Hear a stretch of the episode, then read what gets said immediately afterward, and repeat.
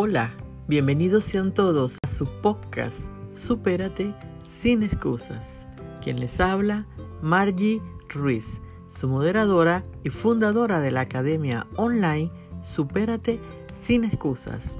Puedes encontrarme en la web www.superatesinescusas.com. Hoy vamos a dar inicio a nuestro episodio número 18, el cual versa sobre ejercicios para aprender a perdonar y autoperdonarnos. Vamos a trabajar algunos de ellos para tratar de seguir en esta línea que llevamos sobre la sanación de las heridas emocionales ocasionadas durante la infancia. Uno de los recursos que debemos eh, utilizar las personas que han sido estimadas emocionalmente es el recurso del perdón.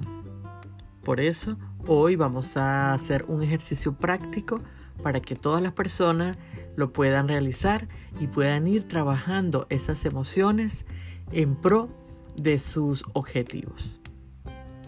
En breves instantes estaré con ustedes.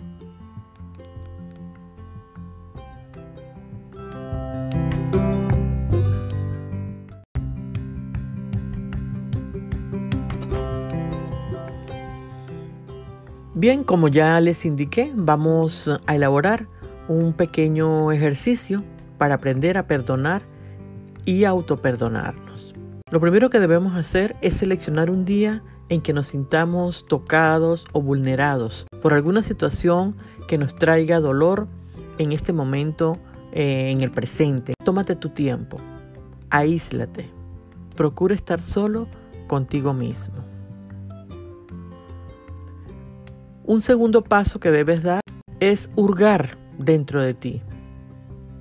Hurga dentro de esa herida que tú tienes y trae a tu mente las causas que generaron ese dolor. Piensa en ese momento puntual en el que te lastimaron. Recuerda el lugar, tu edad, el motivo, las palabras y quién lo hizo. Y deja que las emociones afloren. Al principio probablemente opondrás resistencia, pero con la práctica podrás escrudiñar en cada herida hasta lograr ese despertar que tanta falta te hace. El tercer paso a dar sería dejar que tus sentimientos se apoderen de ti y permite que fluyan por tu mente esos recuerdos. Deja que se manifiesten las emociones. Llora, grita, deja que salga ese dolor. Estás en los mejores brazos en ese justo momento porque estás contigo mismo. Estás en los brazos de tu niño interior, los más dulces y sinceros brazos. Haz que no temas mostrarte tal y como eres. Trae al presente ese dolor. Parece cruel y duro, pero este tipo de ejercicio es una limpieza muy necesaria. Hay que exponer la herida. Igual que con las lesiones físicas, ¿verdad?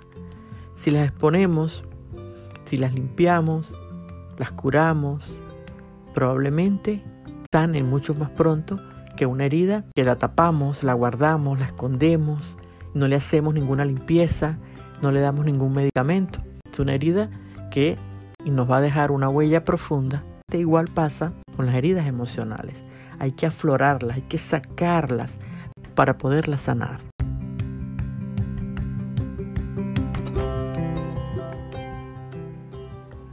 Una vez que tú hayas mm, hecho toda esa catarsis, todo ese trabajo de limpieza, de sacar, de remover sobre todo, es especialmente de remover todo ese dolor que has tenido acumulado, es el momento de ir al próximo paso. Ahora imagina que puedes defenderte. Imagina que le hablas a la persona que te lastimó. Hazle preguntas.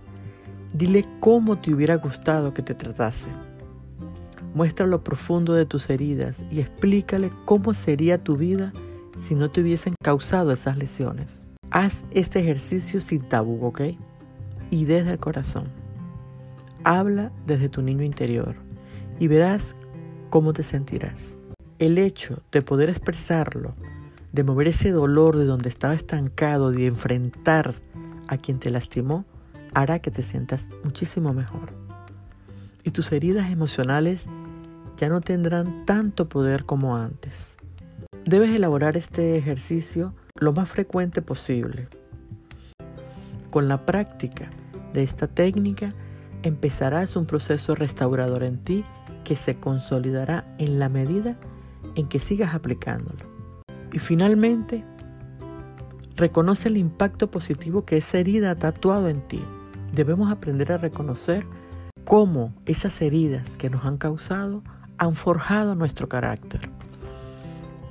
Cómo gracias a todas esas heridas causadas somos personas más conscientes, más agradecidas, personas más comprensivas, más sensibles al dolor, personas inclusive mucho más empáticas. Entonces, eso es un motivo de agradecimiento, porque nuestro carácter se forma y además te sugiero que lo complementes con otras técnicas, ¿sí? como la visualización, la meditación, la respiración consciente, las caminatas a lugares mm, de naturales, salidas con amigos, de manera pues que eres un ser fortalecido por las circunstancias adversas y eso te hará doblemente fuerte.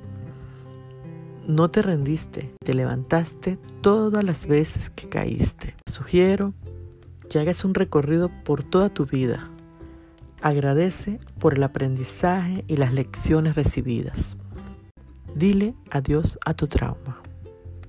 Despídete de ese momento que pertenece al pasado y que allí debe quedarse. Todo debe hacerse desde adentro. Eso nunca lo olvides, desde el corazón. Invoca tu paz interior y sé muy generoso, especialmente contigo, especialmente cuando se trate de autosanar o de autoperdonarte.